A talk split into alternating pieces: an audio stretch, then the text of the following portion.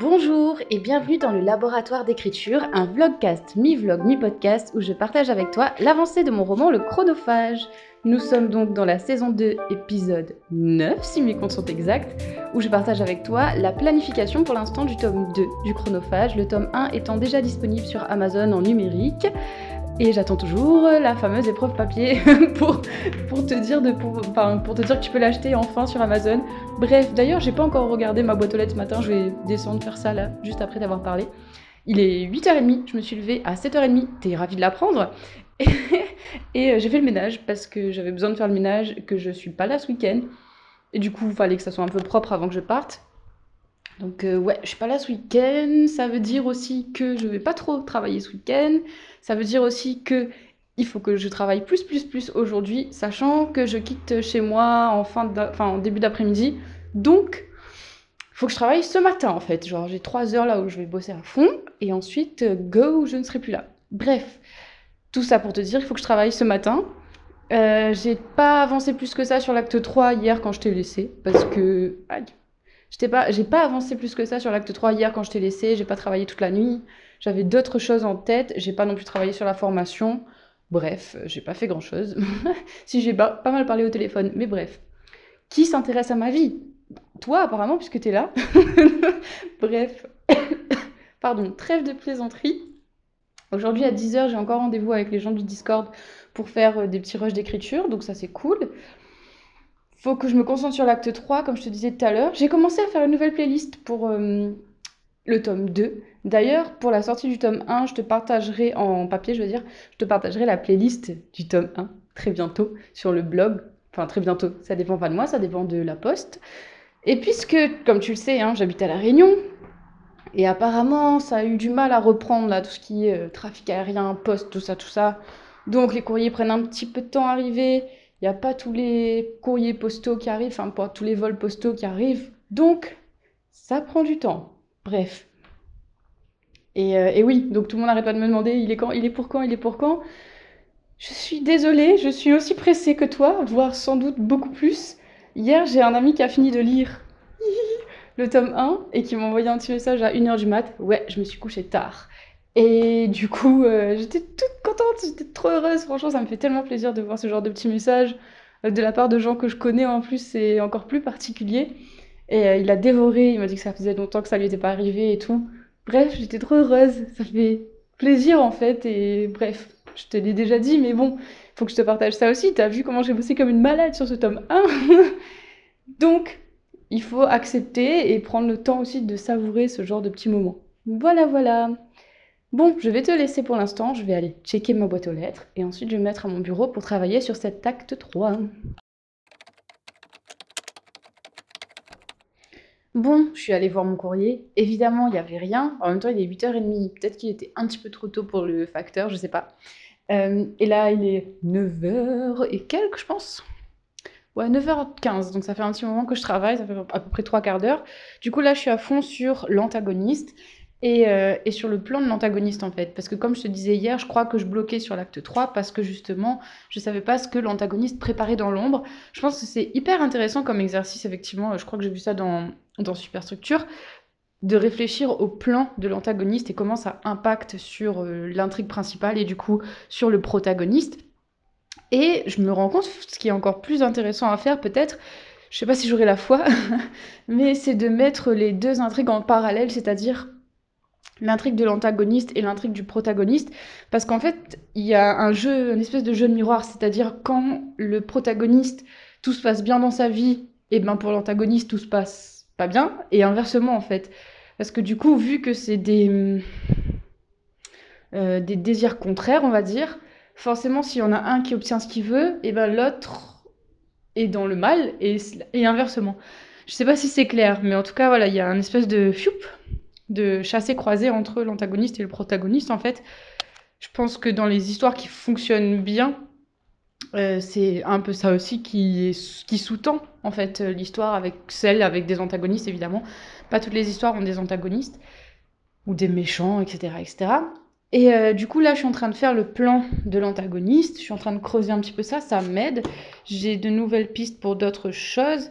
Et c'est important aussi, je pense, de créer un antagoniste qui soit pas juste genre méchant pour être méchant, qui ait des raisons derrière, que ça soit genre euh, voilà, que, ça soit un peu plus creusé que juste il est méchant. Donc euh, c'est des visions différentes du monde en fait. Je crois que j'avais vu ça dans l'anatomie du scénario. Il y a un conflit entre l'antagoniste et le protagoniste justement parce que c'est des visions du monde qui sont contraires et ils ont une vision différente du thème principal. Et là, c'est clairement ça. Ce qui est chouette aussi, c'est que pour l'instant, je garde plein de choses euh, secrètes par rapport à l'antagoniste. Il y a des choses que hum, les personnages ne savent pas sur le plan du, du, du méchant, non de l'antagoniste. Et du coup, euh, ça va être aussi des révélations pour le lecteur, je l'espère. Il y a une chose, ce sera peut-être pas genre la big one, mais il y a une autre petite chose qui est importante, qui est suggérée, mais euh, en fait, euh, tu sais, c'est comme un tour de magie.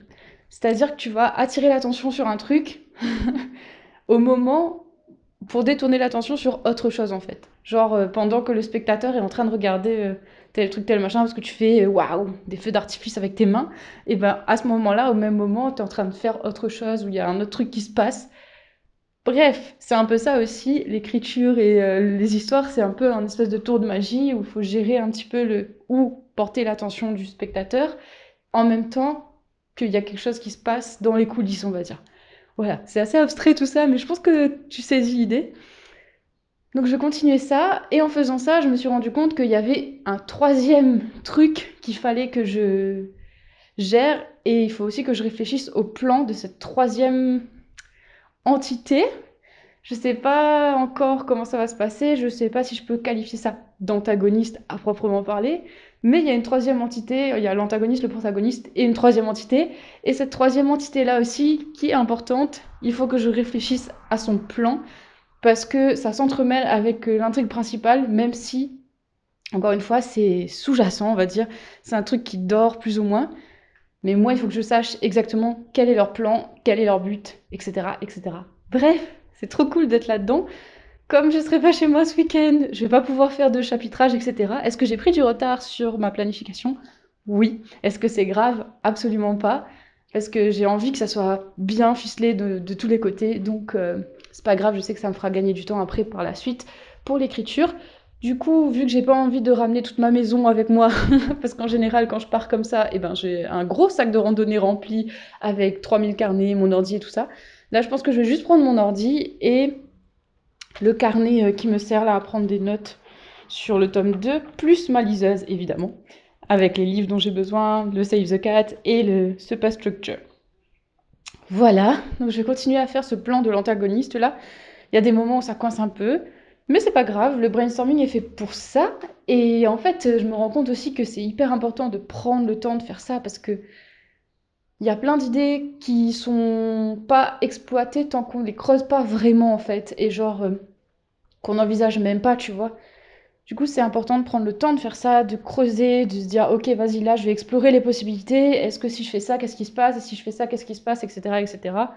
Pour se donner le plus de chances possible d'élargir en fait le panel de possibilités par rapport aux intrigues, aux intrigues secondaires, à ce qui peut se passer, etc., etc. Bref, je suis essoufflée, j'ai parlé trop vite. Et du coup, et je marchais en même temps, je faisais, je tournais en rond dans mon appart. Bref, je vais m'arrêter là pour l'instant. Je te dis à tout à l'heure. Ok, il est 10h12. Euh, je suis en session de travail avec les membres du Patreon, notamment sur Discord. Et là, je viens de tomber sur un truc trop bien en fait. En gros, j'étais en train de réfléchir, brainstormer par rapport à mon histoire. Et pour chaque partie, que j'ai déjà fait, genre l'acte 1, partie tout tata tata tata, et ben j'étais en train de noter ce qui se passait dans l'ombre du côté de l'antagoniste. Donc euh, je pense que c'est intéressant de faire ça. Bref, et à un moment donné, il y a un élément qui est dans le tome 1. Je, je... C'est ouf parce que j'ai pas mis ça pour cette raison-là. Et là, j'étais en train de faire une recherche sur cet endroit. Bon, je vais te dire, en fait, c'est juste, il y a un lieu qui est cité euh, dans le tome 1. Et quand j'ai fait une recherche sur ce lieu-là, non, même pas. Quand j'ai fait, bref, j'ai fait une recherche et en fait, il y a un autre élément de mon histoire qui se lie à ça sans même que je l'ai conscientisé. Enfin, genre, je savais pas en fait. Et c'est une pure coïncidence que ce lieu que j'ai choisi colle avec un autre élément de l'intrigue qui n'a rien à voir avec le lieu à la base. Et c'est juste ouf. Et du coup, bref, tout ça pour dire que je suis en train de tomber là dans un puits de recherche sur ça, qui est trop bien qui est vraiment trop trop cool. Ah, je peux même pas te dire ce que c'est parce que du coup ça serait trop spoilant pour euh, bah, même pour le tome 1, même si on en parle à peine dans le tome 1, mais du coup là, ça ouvre des perspectives de malade et c'est trop cool. Je suis en train de lire des trucs un peu sur pas la mythologie, mais des mythes. Voilà, je peux pas t'en dire plus que ça. Il y a un mythe qui va être intégré dedans. Et il y a un autre élément euh, un peu mystique qui est dans le tome 1, vivement, vite enfin rapidement évoqué et qui sera mis au cœur du reste de la saga, enfin de la série. Et c'est trop cool, putain, c'est trop bien que pile ce lieu-là, quoi, soit un lieu de ça. Bref, je peux pas te dire plus, mais c'est ouf comment, genre, c'est un pur hasard. Si j'avais pas choisi ce lieu-là, c'est une ville en fait, ben ça aurait ah putain. Bref, il y a toute une autre dimension qui s'ouvre. Là, je suis désolée, je suis un peu excitée. Je sais pas comment t'exprimer ça sans te spoiler. Mais c'est trop cool. Donc, je vais continuer à travailler un peu là-dessus. À faire quelques recherches là pendant encore une petite demi-heure. Parce qu'à mon avis, ces petites recherches-là vont m'ouvrir des possibilités que je n'avais pas soupçonnées. Ça, c'est cool. Bon, bon, bon. Alors, qu'est-ce que j'allais dire? Il est 10h40, euh, je vais encore travailler pendant une petite demi-heure, enfin travailler, faire des recherches. Du coup, vu que je n'ai pas envie de me perdre dans un labyrinthe labyrinthesque de recherche, ce que je vais faire, c'est que je vais m'autoriser à faire les recherches que j'ai envie, besoin de faire et qui vont me m'aider à construire davantage d'histoires et à en faire quelque chose d'encore plus dense et complet. Je vais m'autoriser à faire des recherches aujourd'hui et ce week-end, vu que de toute façon, je ne vais pas pouvoir trop travailler plus que ça sur la structure. Si je dois faire quelque chose ce week-end, ça sera donc de la recherche. En plus, je suis hyper excitée par euh, ce que je découvre, etc. Et en fait, j'ai besoin de faire cette petite phase de recherche là pour que ça soit totalement ficelé par rapport à un élément de l'intrigue notamment. Et ça va être trop cool. Franchement, c'est un élément chouette. Et euh, c'est un élément qui est exploité dans d'autres livres, dans d'autres fictions, etc. Franchement, je suis pas la première à utiliser ça. Mais la manière dont c'est abordé, je suis assez contente en fait, parce que c'est un mix entre plein d'influences différentes. Et c'est assez inattendu. du coup, voilà. Bref, je ne peux pas t'en dire plus plus. Mais sache que je vais continuer à faire des recherches aujourd'hui sur tout ça et voir comment je peux imbriquer ça dans l'intrigue parce que c'est le but, je ne vais pas juste faire des recherches pour faire des recherches, mais euh, en réfléchissant à qu'est-ce qui va être utile pour l'intrigue. Je pense que c'est important de se dire ça parce que c'est vrai qu'on peut vite tomber dans un puissant fond de recherche, c'est un peu un piège ça aussi.